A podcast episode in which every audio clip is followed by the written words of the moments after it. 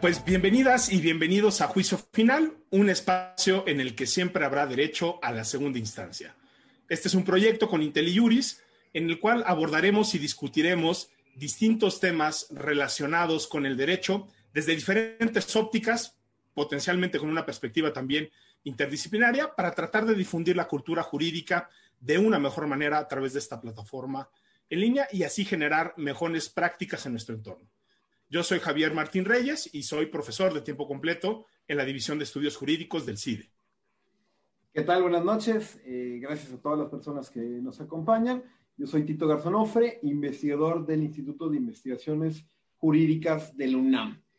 Como saben, esta primera temporada de Juicio Final eh, estaremos hablando de los grandes problemas de la educación jurídica, ¿no? A todas las personas que nos están viendo, a todos los interesados y las interesadas, les recordamos que los programas se quedan grabados en el canal de IntelliJuris de YouTube. Entonces ahí pueden ver los dos anteriores que hemos tenido. El primero fue un diagnóstico, que más que un diagnóstico parecía una autopsia, pero eh, donde hicimos un recorrido por siete grandes problemas de la enseñanza del derecho. Siempre decimos que no son limitativos, sino enunciativos. Vamos, puede haber más, puede haber menos algunos se, tocan, ¿no? Pero eh, lo que hicimos después de ese diagnóstico autopsia fue eh, ir analizando cada uno de ellos. Y para ellos hemos tenido en el primer programa que hablamos de la, del conservadurismo, eh, tuvimos el honor de tener a Estefanía Vela. Y para este programa, la verdad que nos vamos a enfocar en el tema del hermetismo en la enseñanza del derecho. Un, un breve Recapitulación, según nosotros, los siete grandes pecados capitales de la enseñanza del derecho es que es conservadora, es que es anacrónica, aislacionista, acrítica, impráctica, formalista y el día de hoy hermética. ¿Qué entendemos por una educación jurídica hermética? Y bien, pues frente a esta pregunta, ¿no? De por qué parece que la educación jurídica a veces es demasiado cerrada, Parecería que podemos abordar la respuesta desde muchas perspectivas.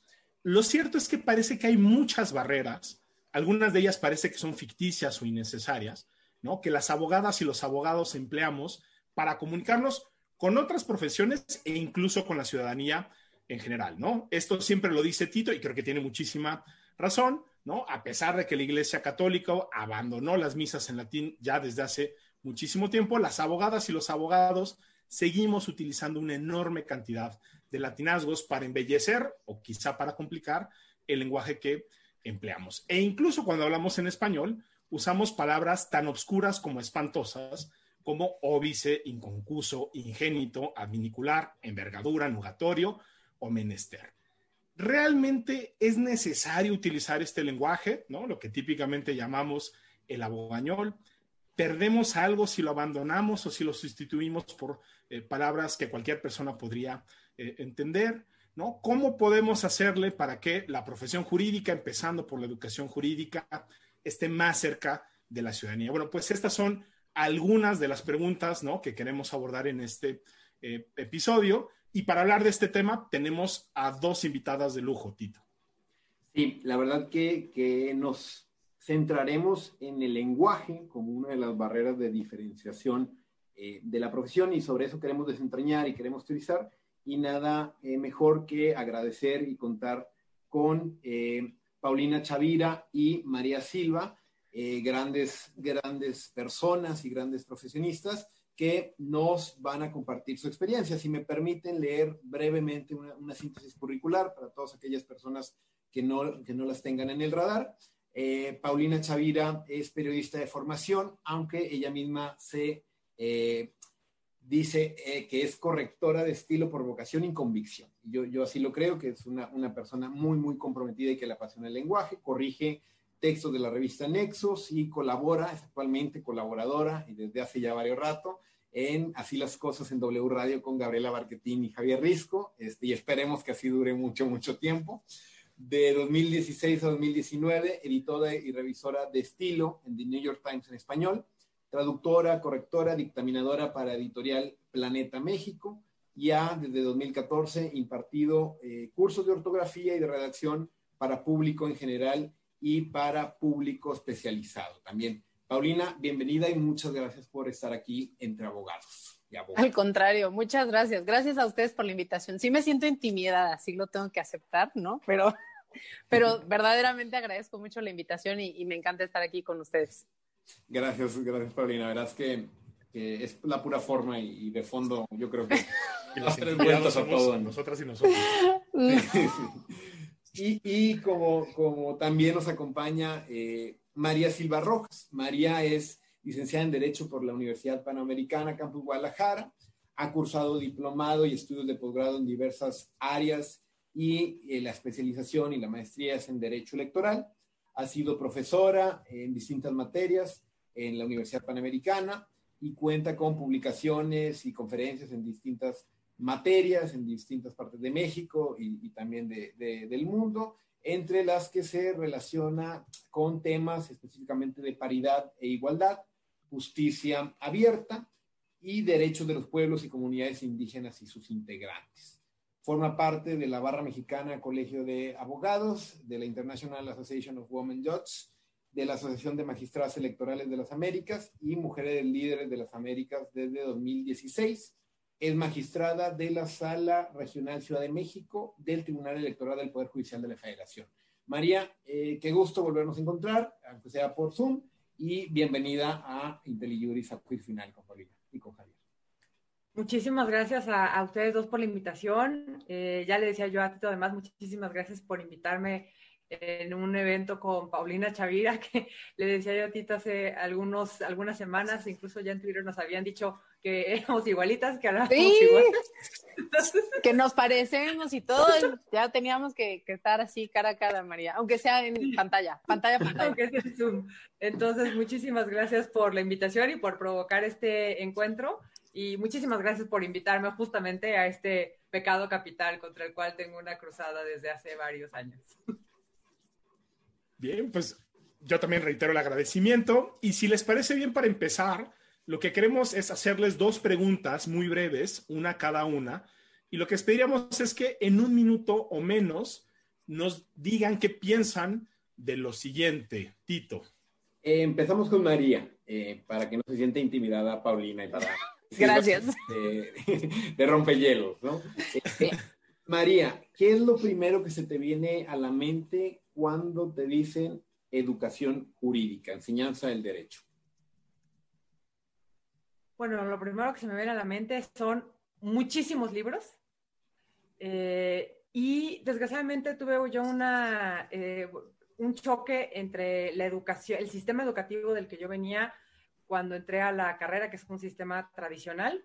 Entonces, para mí también cuando me hablan de educación jurídica, desgraciadamente pienso en el sistema tradicional de educación que según yo, uno de sus, eh, pues de las cosas que deberían de cambiar es que no hace que el alumnado se apropie y se haga del conocimiento. Yo lo que decía cuando estaba en la carrera era que de repente me di cuenta de que llegaba, me sentaba y el maestro, porque generalmente eran puros hombres, me escupía el conocimiento. Cuando yo estaba acostumbrada a tener que investigarlo, tener que indagar por mí, eh, y, y, creo que desgraciadamente la educación jurídica en México sigue siendo así, excepto en muy contadas ocasiones, y no tanto por cuestiones de las propias universidades y de las propias instituciones, sino por convencimiento propio de dos o tres personas que enseñan en este tipo de universidades que se toman la educación jurídica de otra manera.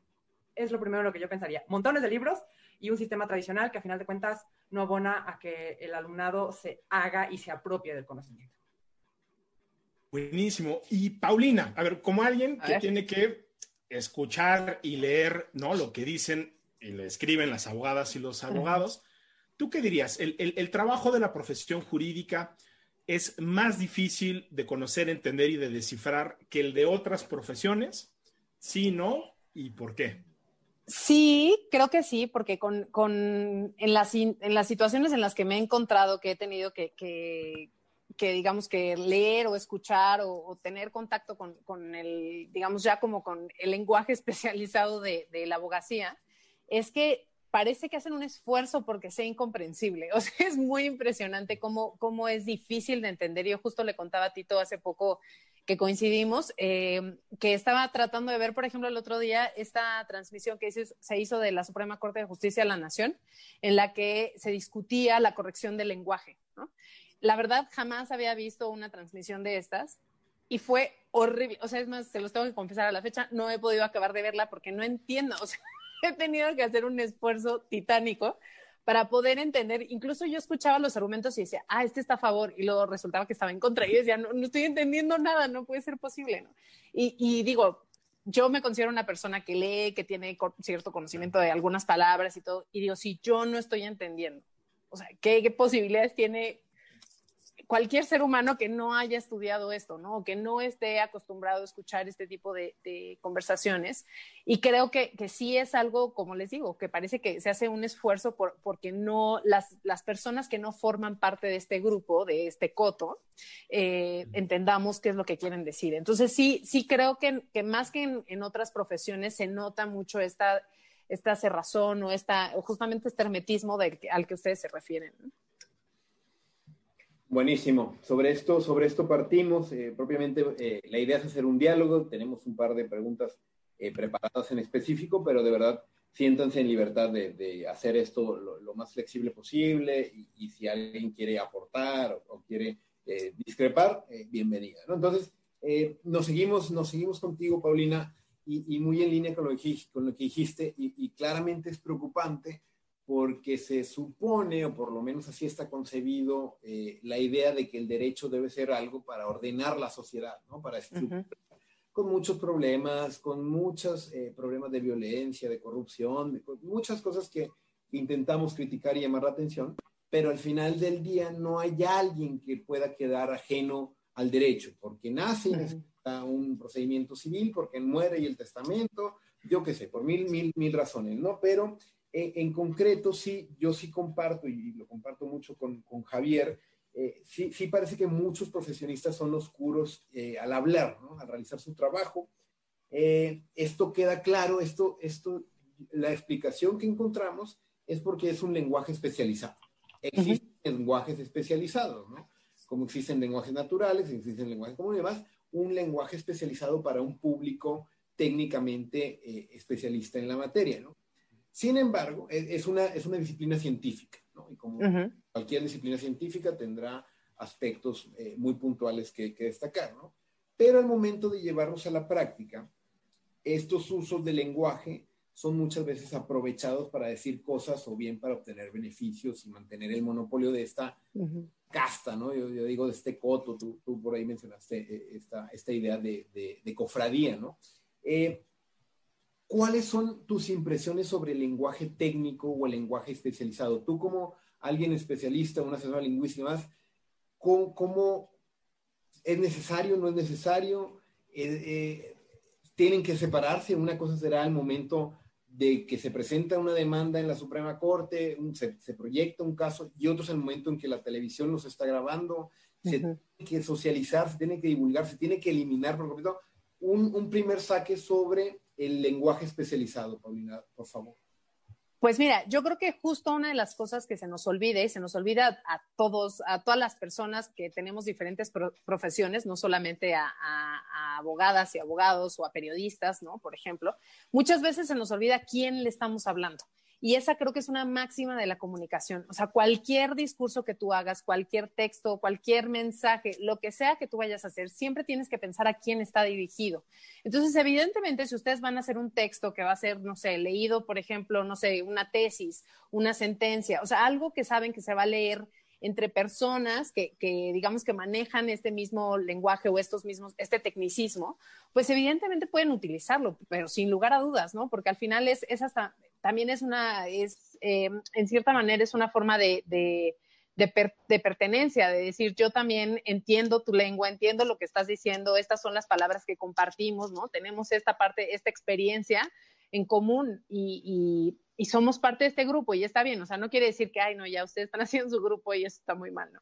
Simplemente que cuando lo, extrapolamos a este, este tipo de, lugares en donde, por ejemplo, tenemos una misión de divulgación, como es estas transmisiones que hacen de la Suprema Corte de Justicia de la Nación, en donde se supone que cualquier persona, cualquier eh, ciudadano y ciudadana pudieran entrar y, ver estas transmisiones y entender sobre qué se está regulando, sobre qué se está decidiendo, pues ahí es donde creo que no solamente los abogados y las abogadas, pero muchas profesiones ahí es donde nos tropezamos, justo en esa parte en la que ya no nos estamos hablando entre nosotros, ya no es una comunicación de grupo, ya no es una comunicación de especialistas, sino que es una comunicación abierta a un público diverso.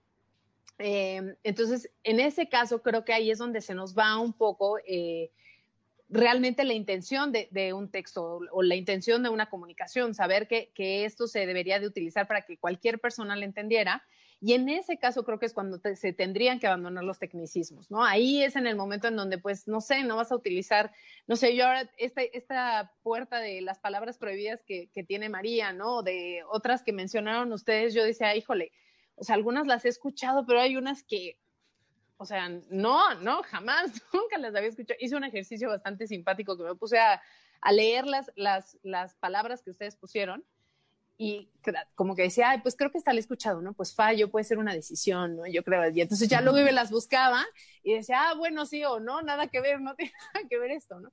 Entonces, simplemente lo que sucede cuando, está, cuando estamos utilizando cualquier tecnicismo, el que sea, no tiene que ser solamente el que utilizan los abogados, pero puede ser un tecnicismo médico, puede ser un tecnicismo físico, ¿no? O sea, tenemos muchísimos tecnicismos en muchísimas áreas y, no, y esto no quiere decir de ya vamos a erradicar a todos los tecnicismos de la vida, eh, pero si pensamos que cualquier persona las va, va, a entender este tipo de palabras, que son muy específicas, que son eh, compartidas entre un grupo nada más, pues evidentemente lo único que estamos haciendo es obstaculizar la comunicación. Es lo único que estamos haciendo, o sea, nos guste o no nos guste. Y esto sucede incluso, por ejemplo, con el uso de anglicismos, ¿no? Ustedes dicen ahora de, de, del el uso de las palabras en latín, pero pasa exactamente con los anglicismos, o sea, creer que toda la gente entiende una palabra en inglés o una palabra en latín o una palabra muy técnica, ¿no? O sea, al final lo que estamos haciendo es obstaculizar esta comunicación.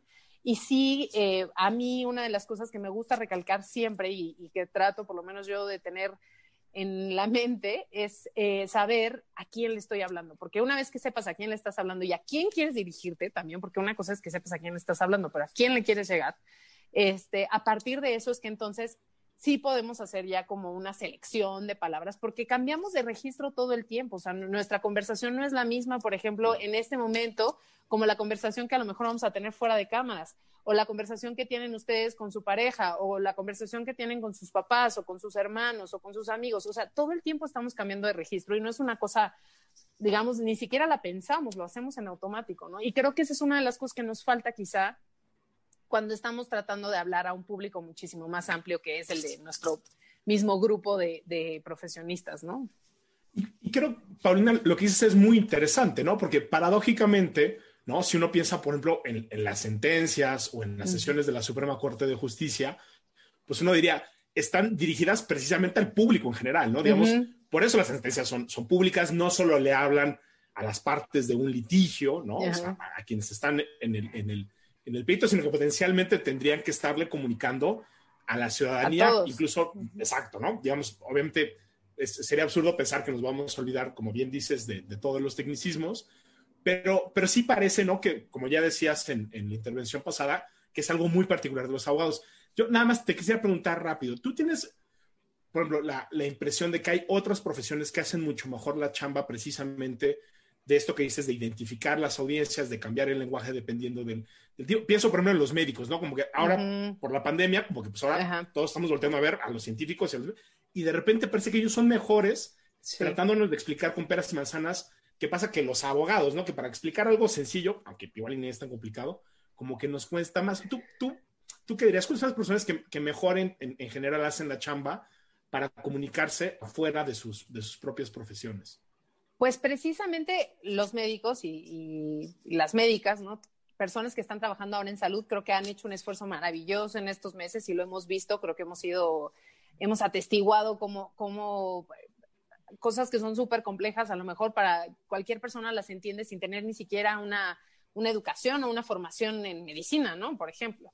Eh, y creo que ese es un gran ejemplo. Otra también, por ejemplo, son los mismos científicos, ¿no? Pienso en, en científicos que han explicado, no sé, la teoría del Big, del Big Bang, de las cuerdas, de la relatividad, o sea, tratando, creo que y ahí una de las cosas que podría ser, quizá no, no es así como una tesis aventurada en este momento, pero quizá que que eh, aquellos conceptos que percibimos como mucho más complejos son los que decimos, híjole, esto necesitamos explicarlo así, con peras y manzanas y a esto vamos, ¿no?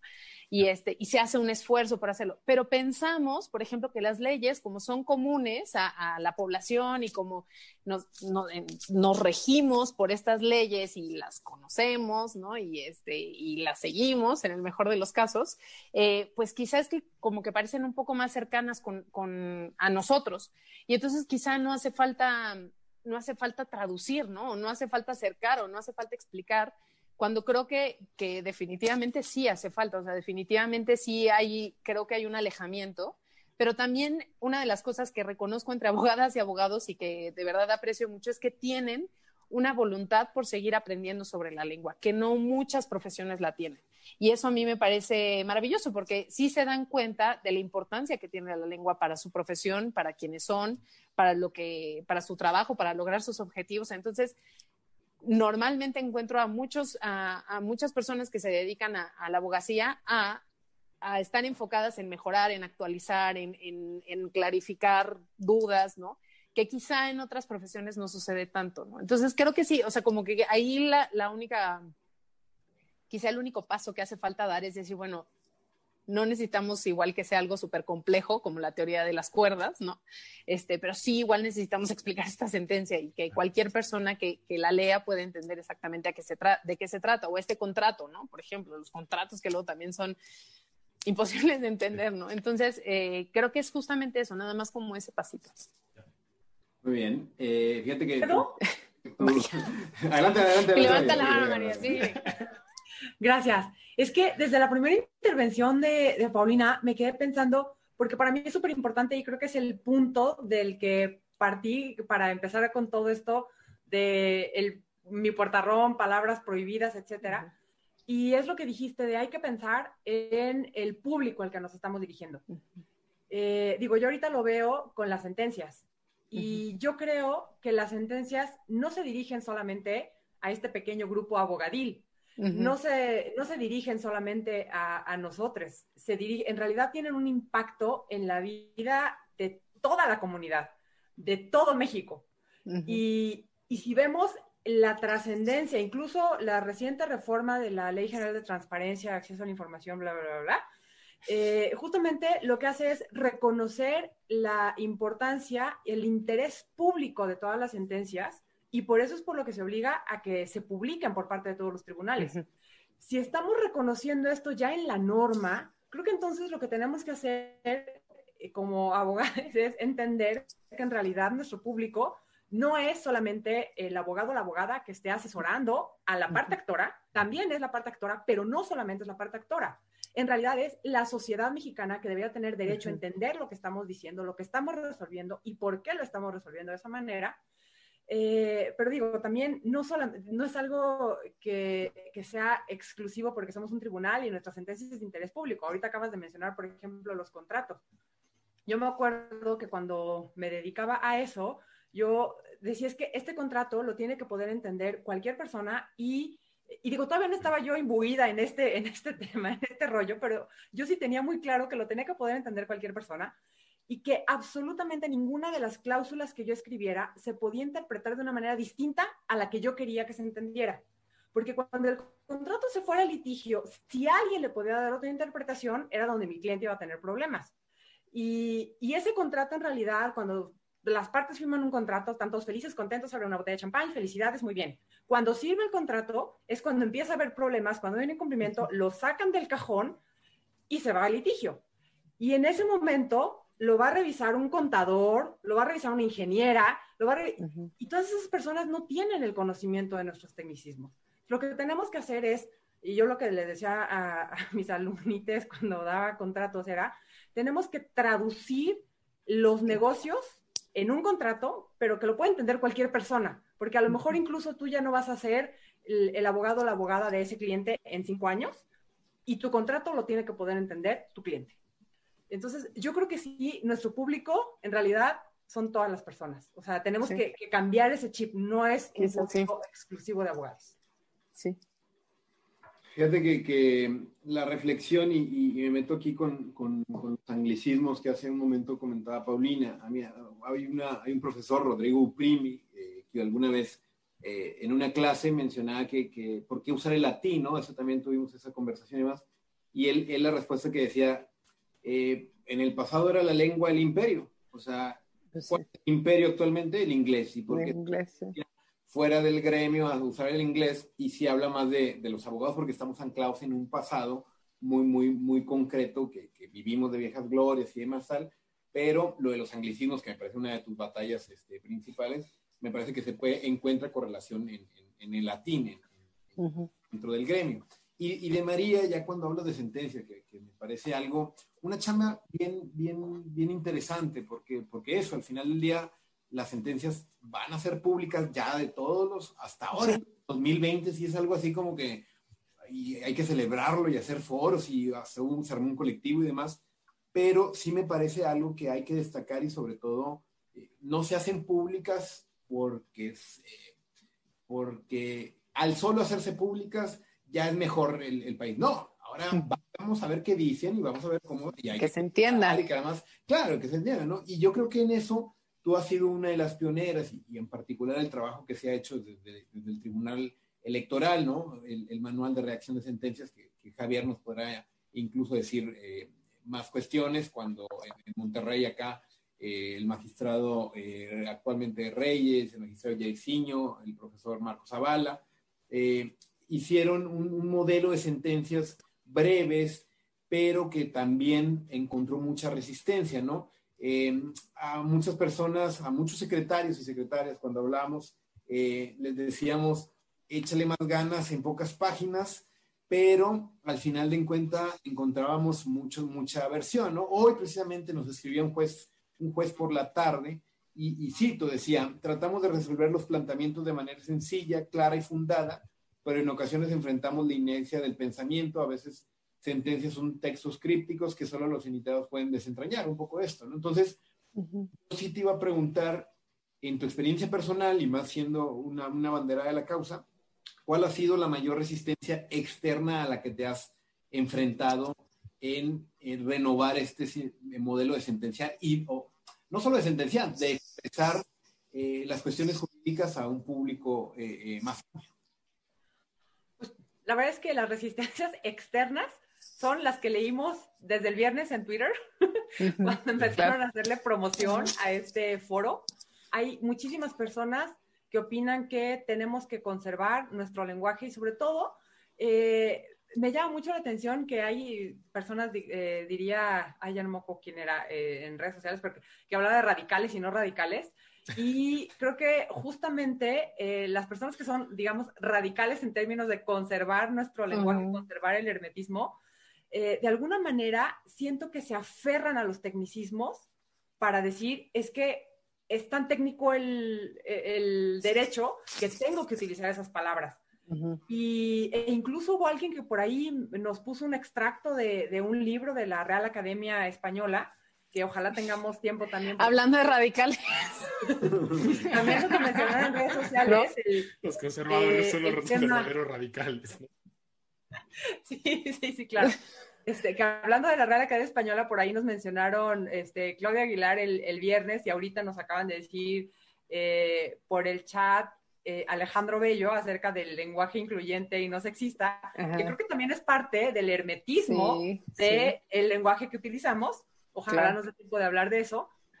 Pero una de, las mayores resistencias creo que es eso, justamente, el uso del tecnicismo. Ahorita, cuando empezabas tú, Javier Martina, la, la charla, mencionabas una, una de las palabras que mencionaste, es una palabra que en mi equipo de trabajo, cuando hicimos este, este el, listado de las palabras que íbamos a dejar de utilizar, dijeron, es que esa no podemos encontrar un sustituto, y era adminicular, y justamente ya nos lo pusieron en el chat. Y ahorita en el chat está. ¿Qué palabra sustituirías adminicular? Eh, yo lo que he estado haciendo, el esfuerzo que he hecho en, la ponencia al menos, sí es tratar de no utilizarle y decir, bueno, de la valoración colectiva, conjunta, de todas las pruebas. No aislada de las pruebas, ¿no? Y, esto entonces, cuando de repente hay gente que ya sabe de, de lenguaje, que ha leído un poco, me dice, sí, pero es que eso va en contra de la economía del lenguaje. Es verdad. Pero a ver, a ver, tú dime, tú dime a quién le pagan por ahorrar palabras. A mí eso de la economía del lenguaje me parece una cosa bárbara. Cuando además se avientan sentencias larguísimas, ¿no? Con luego usando siete palabras que no dicen absolutamente nada y pueden haber dicho en una, o sea, como que me da mucha risa que ahora la gente quiera ahorrar palabras, ¿no? Y nos pongan la economía el lenguaje ante todo, es como... como si una palabra adicional te fuera a cambiar dramáticamente. Pero es que te van poniendo, o sea, hablando de obstáculos externos, justamente es eso, es el tecnicismo y la economía y entonces que te van poniendo todas las trabas que existen para defender, creo yo, justamente nuestro lenguaje abogañol y decir, pues es que no se puede cambiar por esto. Creo que sí se puede cambiar, lo único que necesitamos es creatividad y voluntad eh, y, como decías, Paulina, ubicar muy bien nuestro público y, entender que nuestro público no siempre van a ser abogados. Lo decía Tito eh, y lo decía muy bien, a final de cuentas, todas las personas en algún momento de nuestra vida vamos a tener contacto con el derecho. Y entonces lo que tenemos que hacer es democratizar el derecho y empezar a hacer entendible el derecho para absolutamente todas las personas. Eh, y, el, y, hay otro obstáculo que yo sé que me preguntaste de obstáculos externos y creo que son estos los, los más fuertes. Eh, y, sí, mucha resistencia a dejar de utilizar este lenguaje. Eh, de repente también mucha resistencia a dejar de utilizar el latín, lo, lo he notado. Aunque, al menos en las sentencias, no deberíamos utilizarlo, al menos digo, hablando de a nivel federal, que aplica supletoriamente en muchas materias, por ejemplo, en la electoral el Código Federal de Procedimientos Civiles y el Código Federal de Procedimientos Civiles tiene un artículo, el 271, lo pueden buscar, que dice que todas las actuaciones judiciales deben estar escritas en español. Ah, Entonces, ah. incluso digamos hay una prohibición legal para utilizar latín en las sentencias. Este, pero antes de acabar, quiero decirte, eh, eh, también hablando de la experiencia personal, un obstáculo para esto interno interno hablando en términos incluso personales. Y creo yo que a veces, y bueno, es el tema de la costumbre. Hay veces en las que yo con toda mi buena voluntad de dejar de escribir esas palabras, de dejar... y, y, es algo inconsciente. Veo que las estoy escribiendo ya, mis dedos ya las teclean porque tenemos años acostumbrados a escribir de esa manera. Entonces, y eso es mucho más difícil de luchar que lo otro, porque lo otro es algo con lo que te das cuenta. Esto es algo inconsciente este, y entonces también por eso lo quería destacar, porque es, es, un obstáculo que existe y creo que es el peor de todos, porque pues, es uno que muchas veces no eres consciente, no te das cuenta de que lo estás haciendo. Oye, y, ligando un poco lo, lo, que dices, María, y, preguntándote ahora a ti, eh, Paulina, creo que uno de los grandes problemas, ¿no? Para, para, para, las abogadas y los abogados es que en la carrera no enseñamos ni, ni redacción ni ortografía y por desgracia las preparatorias pues no hacen la chamba como tendrían que, que hacer, ¿no? Eh, pongo un ejemplo rápido. En el CIDE les damos tres cursos de escritura argumentativa y bueno, en algunos lugares eso les parece como un sacrilegio porque nos dicen, están perdiendo el tiempo, no les están dando materias como, como derecho. Pero parece que hay algunos espacios donde ya se toman un poco más en serio estas cosas, pero la mayoría de, de, las personas que han estudiado derecho, pues han pasado por una escuela donde empezaron, ¿no? Primer semestre con siete materias de derecho, se siguieron segundo semestre con siete, ocho, y así se siguieron los ocho, nueve o diez semestres. ¿Tú qué le recomendarías, por ejemplo, ¿no? A, a, a una persona que ya estudió derecho, a un alumno, ¿no? Que está terminando la carrera, que quizá no necesariamente tuvo la fortuna de que le dieran unas buenas clases y que quizá no sabe por dónde empezar para pues, trabajar y batallar con, con estos demonios internos que decía esta María, de que, pues sí, ya, y, además, y es, y es un poco hasta cíclico, porque pues entre más lees sentencias, y pues las sentencias... Peor, sí, te ciclas ahí. Exacto, ¿no? ¿Cómo, cómo romper, digamos, ese círculo vicioso pensando sobre todo en la gente que quiere, ¿no? Como empezar a cambiar la manera en la que escribe y se comunica. Pues mira, de entrada eh, creo, y ahora que, María retomó lo que yo dije en un principio, yo retomo lo que dice María, ¿no? Una, me da mucha risa que ella sienta que, cuando empezó a estudiar la carrera, eh, alguien llegaba, le vomitaba todo su conocimiento y ella no tenía como la capacidad de, ni ella, ni ninguno de, ninguna de las personas que estudiaba con ella, de apropiarse de su conocimiento, ¿no? Y creo que es justo lo que nos pasa con el español. O sea, yo es lo que, lo que he notado en los últimos años que me he dedicado a hacer esto, es que, eh, y es un poco, o sea, si se fijan, está esto como muy relacionado entre el español y el derecho, podemos hacer así como una, este, un paralelismo perfecto, porque es exactamente lo mismo, o sea, es algo que, que, pensamos que ya se nos dio, es nuestra lengua nativa, ¿no? Ya la tenemos, este, desde que quizá de las primeras acciones que aprendimos fue justamente la de hablar, aprendimos gramática justamente porque la escuchamos, ¿no? Y este medio, pues sí, nos pueden dar alguna clase y esto, pero si se fijan, o sea, y si, y si, ponemos atención a esto, lo que sabemos de español, lo que sabemos de ortografía, de gramática, incluso de redacción, lo aprendemos en la primaria. Esa es realmente nuestra base de conocimiento, digamos, entre los 6 y los 12 años. Y después, si nos va bien, o sea, a tus alumnos del CIDE les va muy bien. O sea, yo estudié periodismo y yo solamente tuve una clase de redacción, una y pensamos que quienes trabajamos en medios de comunicación somos especialistas, porque en teoría tendríamos que ser especialistas de la lengua, ¿no? Y la realidad es que nadie, o sea, tenemos una, una, formación muy pobre en lo que español se refiere. Y lo peor del caso es que tenemos esta muy mala costumbre de creer que el español está escrito en piedra. Entonces creemos que aquello que aprendimos cuando estábamos en la primaria, en mi caso hace más de 30 años, pues sigue intacto y es exactamente igual que como era hace 30 años y la realidad es que no, la, la, realidad es que la realidad cambia, la sociedad cambia y nuestras palabras cambian y la forma en la que nos expresamos cambia y necesitamos entender y tener esa flexibilidad para decir, oye, esto está cambiando. Y hay algunas cosas que van, se van a mantener. Eh, yo creo que la ortografía en, en, su mayoría se mantiene, por ejemplo, y creo que esa es una de las cosas que nos falta mucho, mucho saber sobre ortografía, eh, sobre redacción lo ideal me parece que para cualquier persona que, que se dedique a, este, a ser abogada o abogado, pues sería leer algo que no tenga nada que ver con, con tanta sentencia, porque como bien dices, pues tú te vas, nuestras lecturas van creando nuestro, nuestro lenguaje, nuestra estructura, nuestro vocabulario, o sea, eso es para lo que nos sirven las lecturas, no nos van a servir para la ortografía, no les van a servir para para decir, ay, no, esta palabra se escribe con S o se escribe con tilde o no. O sea, en realidad, a menos que sean supervisuales, les va a servir, pero si no, o sea, para nada más que para tener esta estructura, este bagaje, este, la, el vocabulario, el, digamos, incluso la argumentación.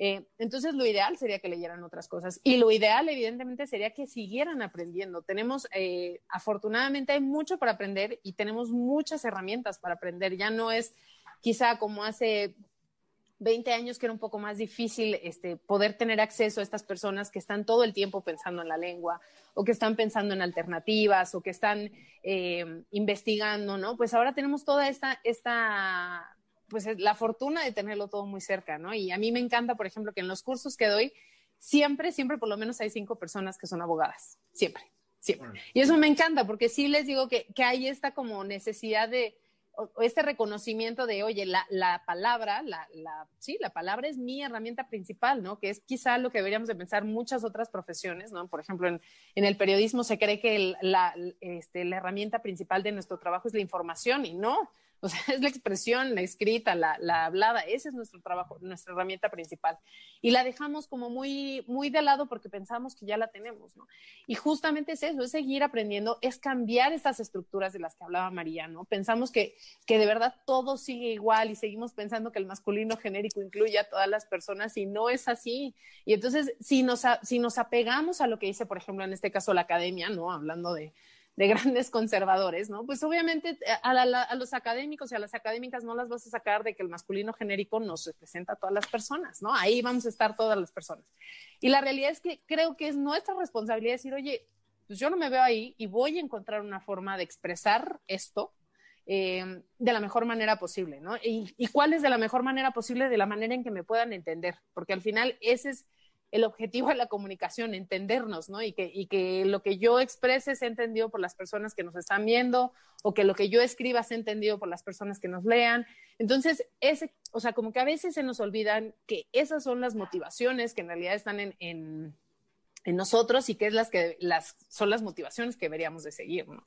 Entonces, bueno, eso, seguir aprendiendo, seguir a Fundeu, por ejemplo, que bueno, Fundeu va a tener sí. un cambio terrible, terrible, se los tengo que decir, pero la RAE absorbió a Fundeu tristemente.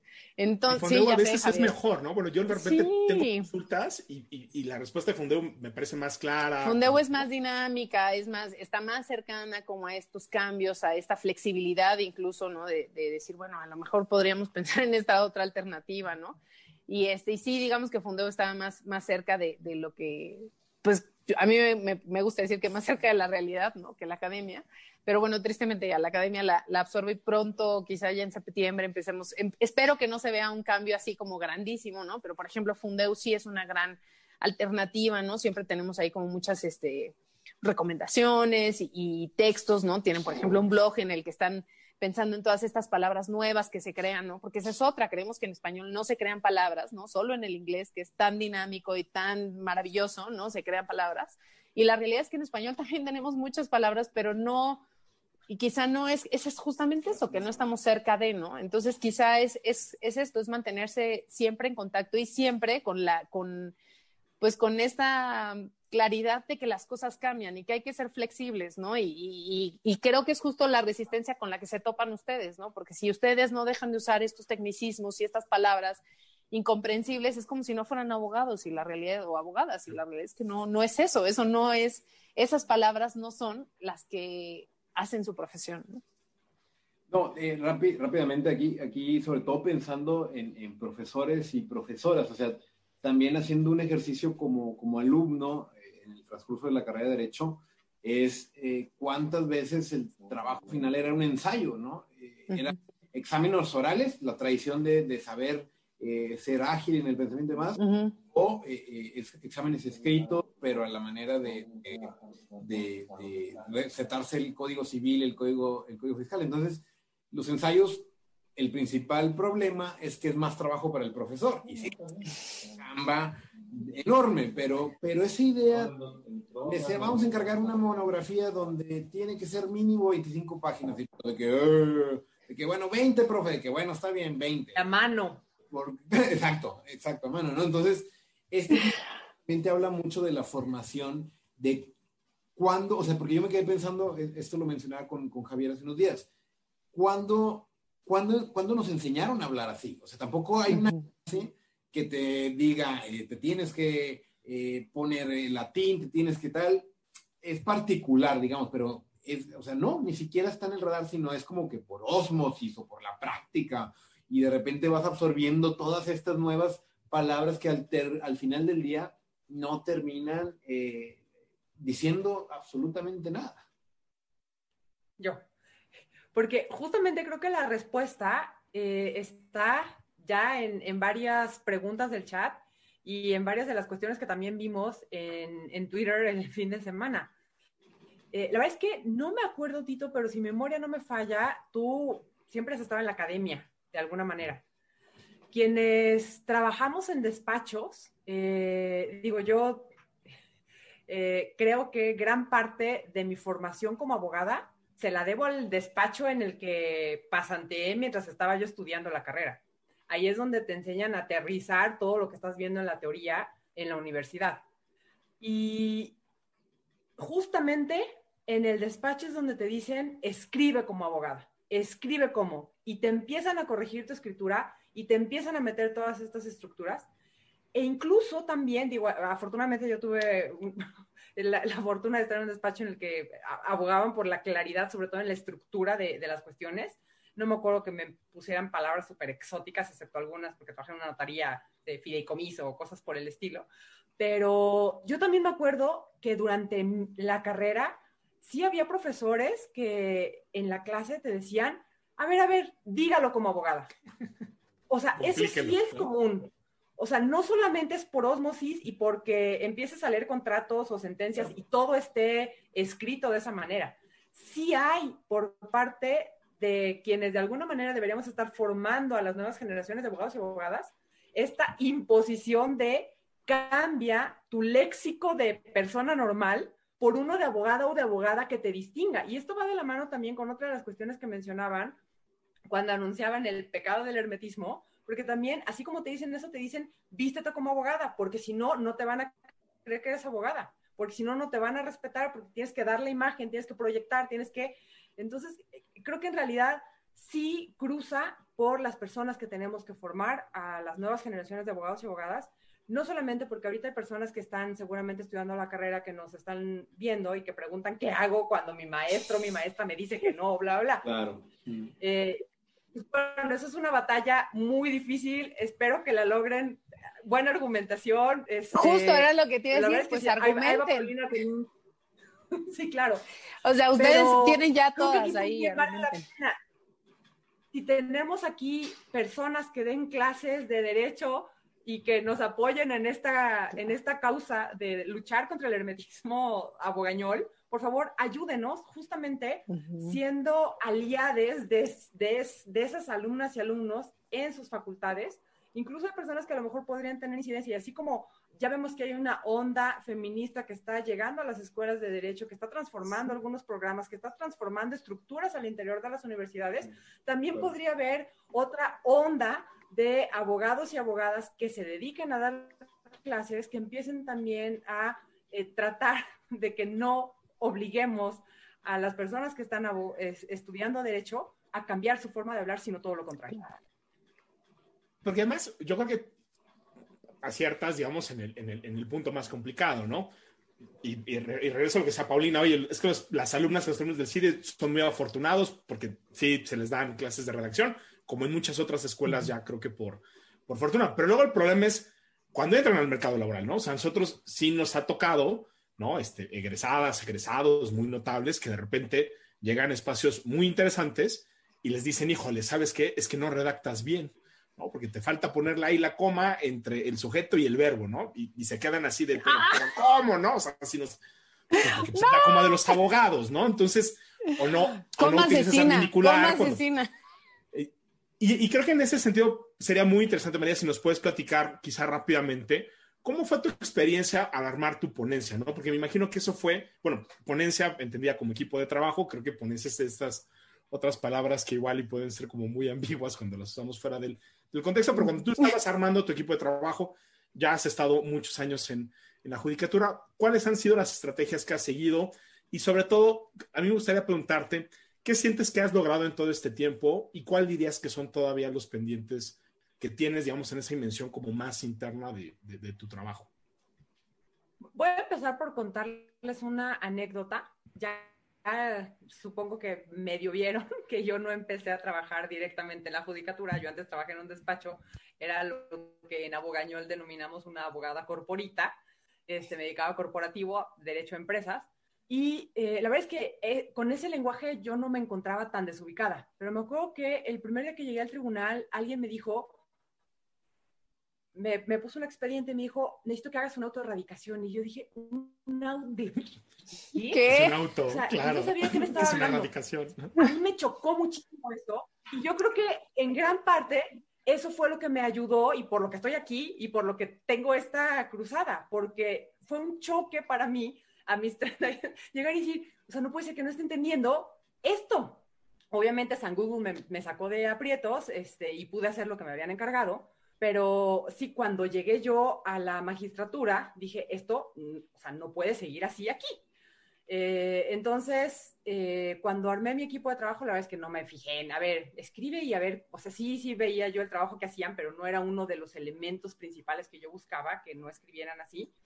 Pero a los pocos meses de que yo llegué a la sala, me acuerdo que justamente, no sé por qué, se me ocurrió hacer esta lista de, de las cosas que veía que me estaban pasando a revisión y dije, es que esto no, no, no, no, y dije, a ver, ya, en vez de estar corrigiendo cada vez que me traen, les voy a decir, estas palabras no se pueden usar. Y después, la verdad es que tampoco es algo que, que haya pensado mucho, pero mm, salió, creo yo, muy bien. Les involucré en el trabajo. Entonces, hice la lista y con esa lista nos sentamos todas las personas en una sala de juntas y les dije, a ver, esta es la lista que yo propongo de las palabras que no podemos utilizar en la ponencia y les expliqué por qué, qué era lo que quería conseguir yo con eso aportaron nuevas palabras, me dijeron de otras, por ejemplo, adminiculares, que no lo vamos a poder sustituir por nada. Este, y, y, entonces tuvimos un diálogo en el equipo para ver qué palabras íbamos a dejar de escribir y qué palabras no. Creo que eso, a final de cuentas, también ayuda en el trabajo, porque justamente es crear este sentido de pertenencia y, y, la misma gente sabe por qué lo está haciendo, no es simplemente una imposición que llegas y dices, no puedes usar esto nunca más en la vida, sino que les explicas y los haces parte de, eh, no lo pensé en ese momento, pero creo que fue muy útil eso que hice. Y después de eso, ya que teníamos nuestra primer lista depurada, la publiqué en Twitter. Y después de esa publicación en Twitter, hubo gente que me empezó a responder, así como el viernes y el sábado, también este, y también este, y también esta. Y entonces nos volvimos a sentar para revisar qué palabras de las sugeridas por la tuitosfera íbamos a prohibir y dejar de utilizar.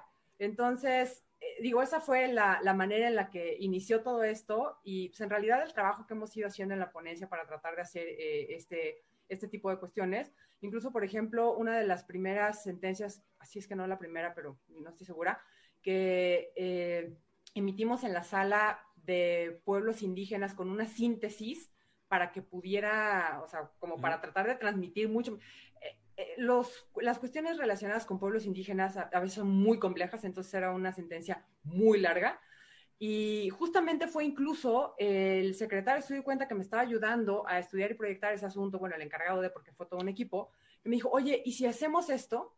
Eh, ni siquiera fue idea mía, y a partir de ahí fue cuando lo empezamos a hacer y ya ahorita en la sala tenemos el acuerdo de que todas las sentencias dirigidas, o sea, bueno, con temática eh, o personas involucradas indígenas, salen con una síntesis para que puedan entender qué es lo que se está resolviendo. Y esa idea no fue mía, fue de, uno, de una de las personas de mi equipo de trabajo.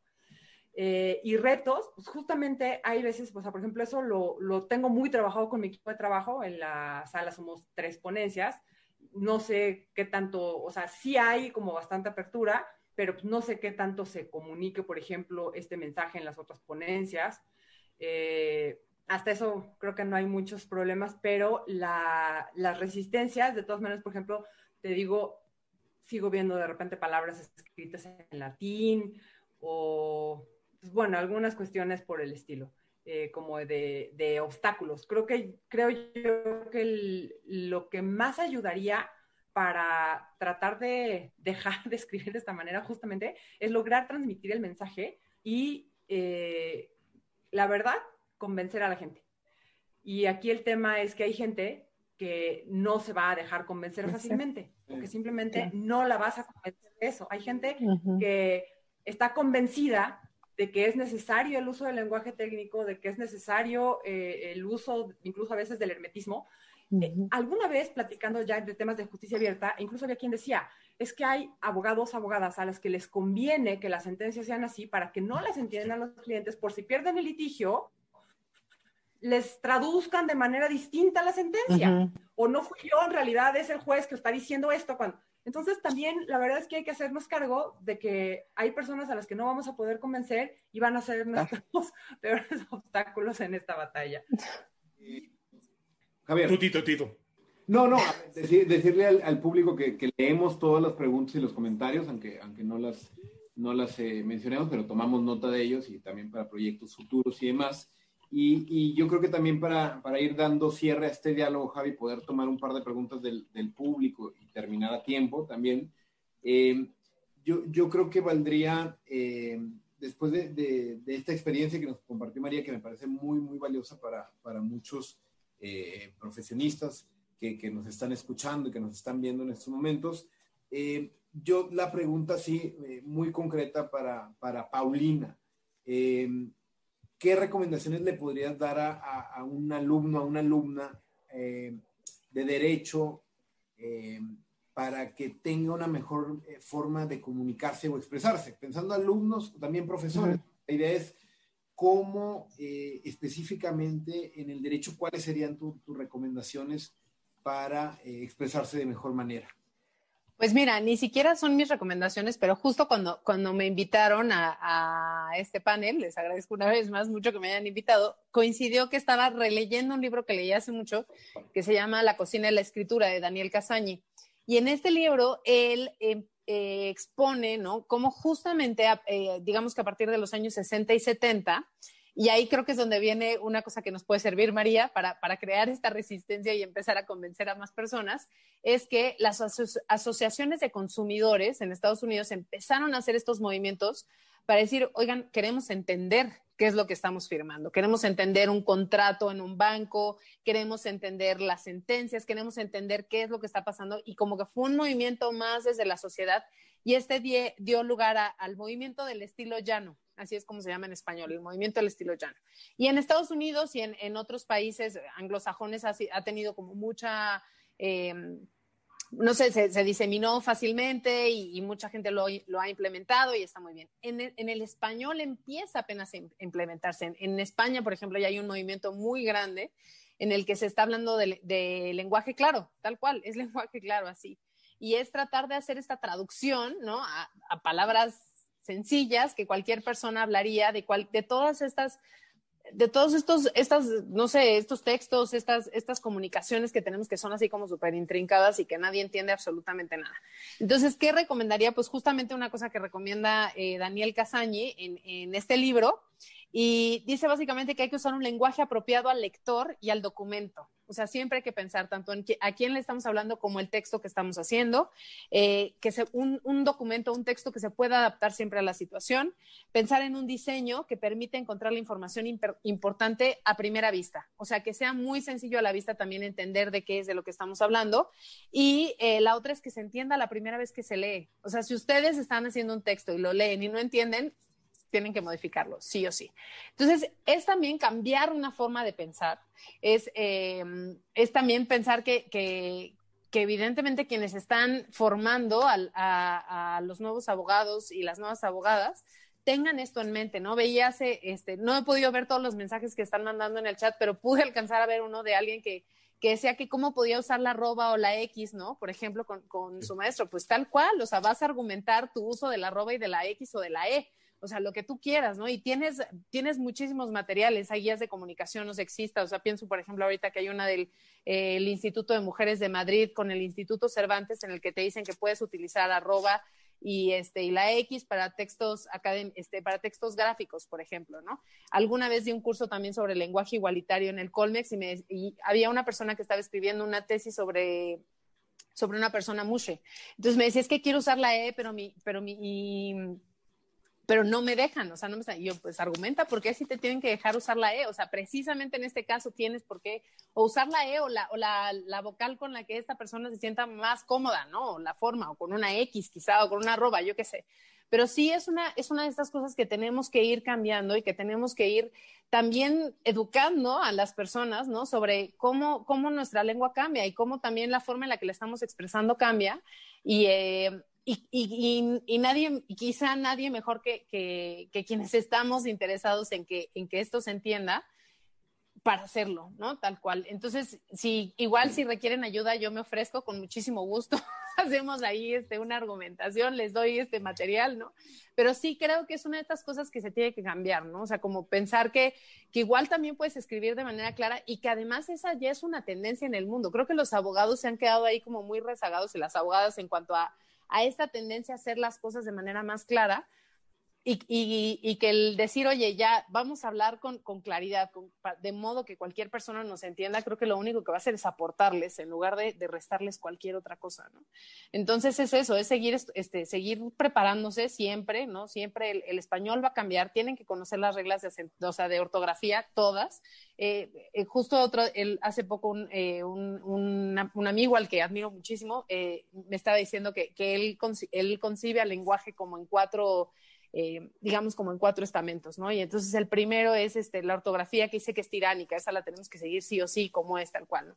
Pero luego tenemos la gramática, que es, es, democrática y a mí, amigues, la, la, gramática es donde está todo el lenguaje de género, el lenguaje igualitario, el lenguaje inclusivo, ¿no? Este, tenemos el léxico, ¿no? Que el léxico es caótico. Cualquier persona puede crear una palabra y mientras esté bien formada, está bien formada, ¿no? Y ahí tenemos cruzazulear, ¿no? Simple y sencillamente, ahí está. No la van a encontrar en ningún diccionario, pero ahí está.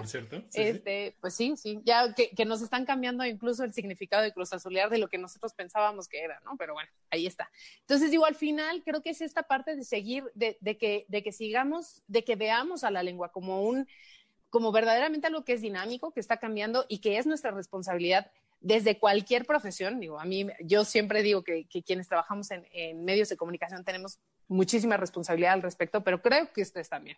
O sea, entonces, desde cualquier profesión, incluso tenemos que ver a la lengua como nuestra mayor aliada y también verdaderamente como, eh, como un objeto de estudio y de, y de seguimiento y, y, de reflexión, ¿no? que creo que muchas veces es justamente lo que nos falta, reflexión sobre lo que es nuestra lengua y la forma en la que nos estamos expresando y, qué bueno que, tocas el tema, porque creo que una de las preguntas más recurrentes que están aquí en el chat es precisamente qué hacemos con el lenguaje este, incluyente. Y yo te preguntaría rapidísimo, María, ¿tú, cómo le haces en tus sentencias? ¿No? O sea, ¿cómo, cómo, o sea cuando, cuando estás redactando ¿no? una sentencia, ¿qué es lo que le dices a tus secretarias, a tus secretarios? ¿Utilizan la E, utilizan la arroba, la X, utilizan masculino y, este, y femenino? ¿Cómo, ¿Cómo han resuelto este tema ustedes?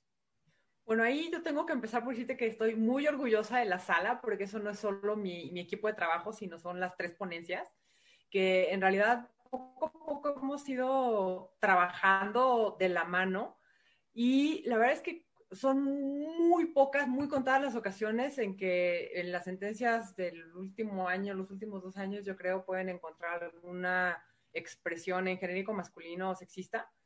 Eh, desgraciadamente creo que una de las más utilizadas es el desdoblamiento del lenguaje, que yo no soy tan fan. el, problema es que muchas veces, justamente cuando te llega un trabajo a revisión, lo que tratas de cambiarlo lo menos posible, pues lo más fácil es el desdoblamiento para convertirlo en incluyente. Pero justo creo que estamos en esta etapa de transición y aprendizaje en que incluso las mismas personas que están escribiendo los documentos ya saben que, van a terminar escribiendo en lenguaje incluyente y entonces empiezan a encontrar otras fórmulas, eh, empiezan a usar la creatividad. Y además, también tengo que decirlo porque me siento muy orgullosa de eso, eh, en el, no utilizamos la E, ni la X, ni la arroba en sentencias. Eh, en sentencias sí es español, digamos, clásico, pero incluyente. Lo que sí es que en mi equipo de trabajo, en el chat que tenemos, por ejemplo, sí hablamos con E, sí hablamos con arroba, sí hablamos con X. Cuando nos comunicamos así en Zoom o digo antes de que llegara esto de la pandemia, sí hablábamos así. ¿Eso qué implica? Que en realidad ya estamos cambiando el chip, ya estamos comunicándonos el lenguaje incluyente de manera habitual. Y entonces eso ayuda a que obviamente sea mucho más fácil cuando estás escribiendo el documento que pienses en incluyente, ya no pienses en el genérico masculino y en un lenguaje sexista. Bueno, pues estamos eh, sobre tiempo. Eh, qué padre, qué padre, verdad, que, se aprende mucho y, de verdad yo creo que que es una reflexión bien necesaria y que es un tema que hay que empujar mucho en las escuelas de derecho, en, los tribunales, en, todas las grandes instituciones que rodean esta, esta disciplina. Y muy de la mano, yo creo que siempre eh, que hemos tenido esta, esta discusión, estas reflexiones, han sido entre abogados y entre abogadas. Entonces me parece fantástico que encontrar una, una persona, una aliada como Paulina, y seguramente Paulina conocerá a muchas otras personas para ampliar el horizonte y dar las miras en torno al lenguaje. Yo, yo, yo ¿qué puedo decir? De, yo recomiendo siempre eh, eh, mucha argumentación, más teoría del derecho y demás, que va muy de la mano con esto, el giro lingüístico de la filosofía a partir de los últimos años del siglo pasado. Y yo creo que una, una, una gran parte es, incluir lógica, incluir argumentación, incluir redacción, ortografía, gramática, y, y, sobre todo eso, soltar mucho la pluma, soltar mucho la pluma en las escuelas de derecho y en, y en, y en los centros de profesionalizantes. Vamos a, vamos a ir cerrando eh, y, y, sobre todo ya, ya para, para, para, tirar algunas ideas. Yo comparto mucho ese, ese diagnóstico. Eh, yo, yo, antes, yo cinco minutos antes cuando, cuando daba clase, cinco minutos antes de que empezara la clase, siempre recomendaba una novela. Una novela una novela. Y, y, no tenía que ver con, con la y cuando invitaba gente externa, de hecho el, el, magistrado Reyes de Sala Superior, una vez que me acompañó en clase, él recomendó una novela y demás. Eso, o sea, vamos, si los abogados se jactan de ser tan alzados y de ser una profesión anacrónica y tan elegante y demás, ampliemos la cultura general. Y cultura general es saber lenguaje, es saber eh, literatura, es, es saber de muchas otras cosas. Y yo creo que yo puedo decir que he aprendido mucho más leyendo buenas novelas, buenas ficciones, buenas narrativas, antes que leer el Código Civil, que aprenden, reforman, pero así como que buena literatura, pues no, no me atrevería a decirlo. Entonces, teniendo esto en el radar de, ampliar los horizontes, les vamos a hacer algunas palabras, les vamos a decir algunas palabras de manera rápida y queremos que nos digan lo primero que se les venga a la mente cuando escuchen esa palabra. Entonces, eh, les voy a decir una cada una y, eh, y, así nos vamos. Entonces, la primera es para Paulina y ¿qué es lo primero que piensas o qué nos podrías compartir de una profesora? Una profesora, alguien empática, eh, no enfocada. O sea, ¿quieres que te diga el nombre de alguien? Como tú quieras, como tú quieras, el nombre de alguien que te marcó o alguna cualidad me marcó una, una profesora que tuve en cuarto de primaria, que he pensado mucho en ella últimamente, porque hace muchos años, cuando meditar no estaba de moda, ella nos ponía a meditar y, y, yo recuerdo que lo disfrutaba mucho y como que me parecía súper esotérico en ese momento, como que decía, ¿qué onda? Estudié en una escuela tradicional, tradicionalísima, ¿no? Y ella de repente nos ponía a meditar y ahora, ahora de verdad lo agradezco mucho porque sí es, es, me encaminó, ella no lo sabía, pero me encaminó. y, y, es justamente eso, pienso que era súper empática, que, que además era una mujer con una alegría por vivir y que y que además transmitía mucha pasión y mucha emoción cuando estaba, este, cuando estaba enseñando. Y eso me lo quedo, o sea, no sé, me quedó así impregnado en, en mi ser. Y, este, y ahora yo intento ser como ella cuando doy clases. Entonces trato de que la gente cuando tome clases conmigo las disfrute, que sienta que, que siempre hay más por aprender, o sea, que no, no, yo no estoy diciendo la última palabra, ¿no?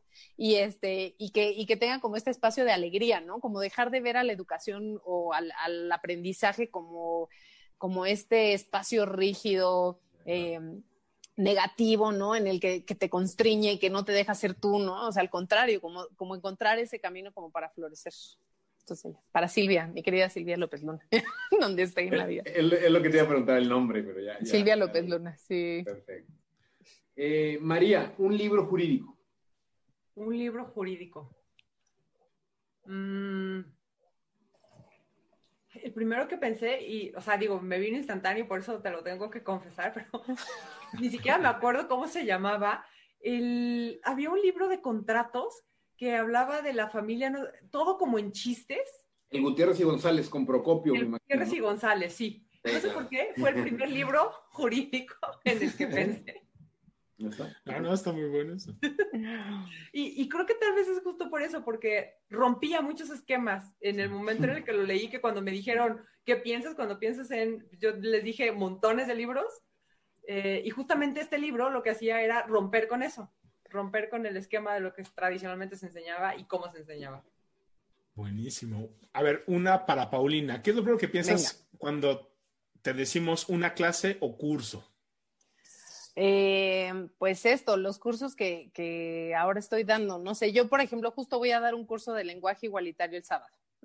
Y es eh, mi idea en estos cursos es tener este espacio de reflexión, ¿no? Que no vamos a tener en ningún lado, que si ustedes se acercan a la academia no van a encontrar esta reflexión, ¿no? Eh, no es que lo que yo vaya a dar es, es, es, algo ya sentencia tal, esto es lo que se tiene que seguir por los siglos de los siglos. Al contrario, ¿no? Es simplemente este espacio para poder reflexionar, escuchar. Hay mucha gente que se inscribió que sé que está en contra, por ejemplo, del uso de la E, del uso del desdoblamiento, ¿no? Entonces es, es también como un, un este tener este espacio de reflexión y pienso en eso, o sea, que, justamente los cursos que ahora doy, porque es una cosa curiosa, jamás pensé dedicarme a dar cursos, jamás, no, no fue una cosa que vi venir, ¿no? Y este, y ahora es, es una de las cosas que más disfruto hacer. Entonces, la verdad es que es justamente eso, como este espacio de reflexión y el apasionar a la gente por seguir aprendiendo, ¿no? Que creo que eso es una cosa que nos falta, no sé por qué, pero nos falta esta, este amor o esta curiosidad por seguir aprendiendo y es, esa es como una de mis misiones, ¿no? Como tratar de que la gente quiera seguir aprendiendo y sepa que no todo está dicho, ¿no? Que siempre hay que, hay que seguir buscando. Buenísimo. Y María, un libro no jurídico. Un libro no jurídico.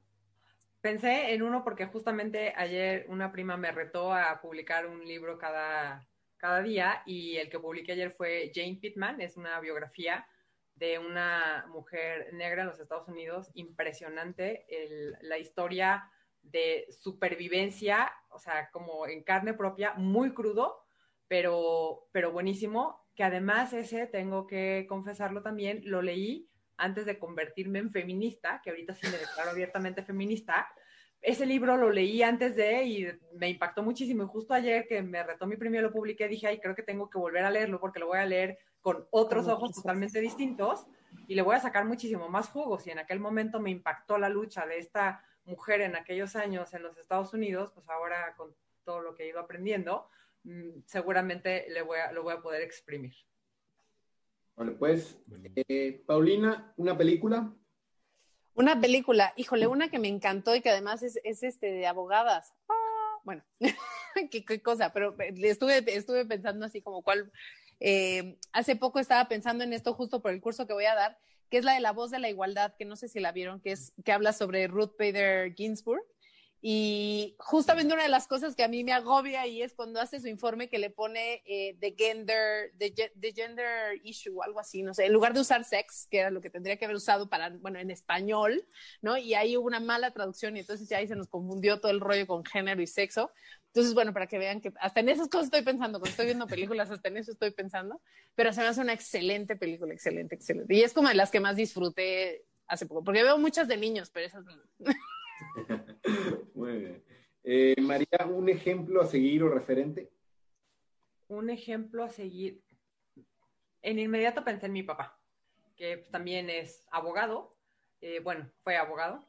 Y, la verdad es que sí, tengo muchísimo que, aprender de él. Y yo desde, tampoco desde que era súper chiquitita, pero yo creo que desde que estaba en la secundaria, en la prepa, le, le empecé a decir que era mi Pepe Grillo porque como que era medio mi brújula y de repente había algunas situaciones en mi vida en las que yo decía esto y yo así de, ¿qué opinaría mi papá de lo que estoy pensando? y, me iba como que orientando, a pesar de que él no estaba ahí, porque pues, lo conozco, conocía sus valores, su formación, que era justamente lo que trató de, inculcarme. Este, y pues sí, definitivamente es, un ejemplo a seguir para mí. Buenísimo. Y las últimas dos, eh, Paulina, una serie. Dark. La acabo de ver apenas y entonces ya estoy así como toda mal viajada con Dark, pero me gustó. me gustó, me gustó, sí, mucho. Buenísimo, para, para tomar nota. Y la última, María, un artista. Ahorita pensé en vos, ya saben por qué. Estefanía Velas nos dijo Britney Spears, así que. se vale, se vale. Se vale, exacto. El chiste es lo primero que Porque Estefanía estaba pensando seguro en la etiqueta de Free Britney, entonces quizá por eso. sí.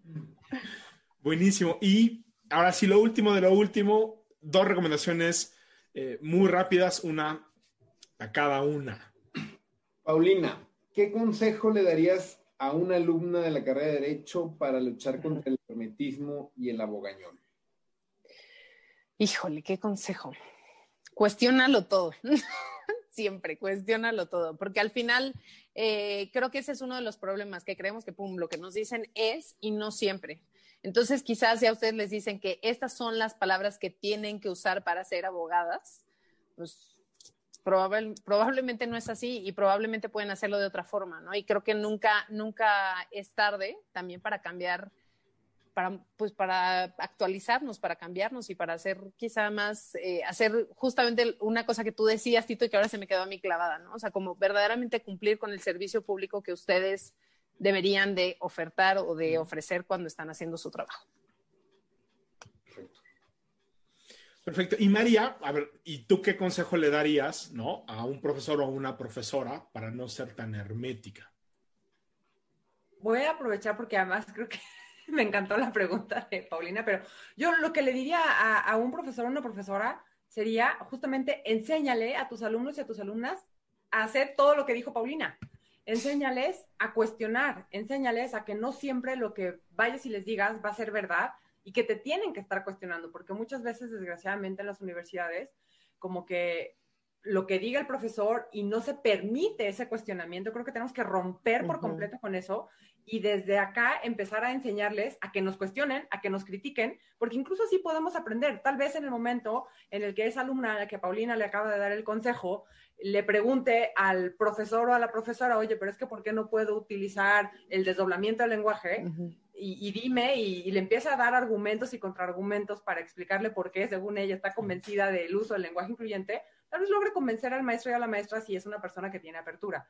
Creo que es fundamental empezar a utilizar un poco más de pensamiento crítico en las universidades y eso empieza también desde el profesorado, que tenga esa apertura y que enseñe justamente a ser personas críticas y críticas no solamente en términos de lenguaje y de estas cuestiones, sino también otra cosa que yo les diría al profesorado, hablando en términos no solo de lenguaje incluyente, sino no solamente feminismo, sino igualdad, tenemos que empezar a cuestionar nosotras mismas las instituciones jurídicas que tenemos y todas las normas. Hay muy pocas normas neutrales en nuestro sistema jurídico mexicano Eh, hay por ahí en el chat alguien hablaba de alguna, de el escribano, creo que decían, es que todavía está la figura regulada.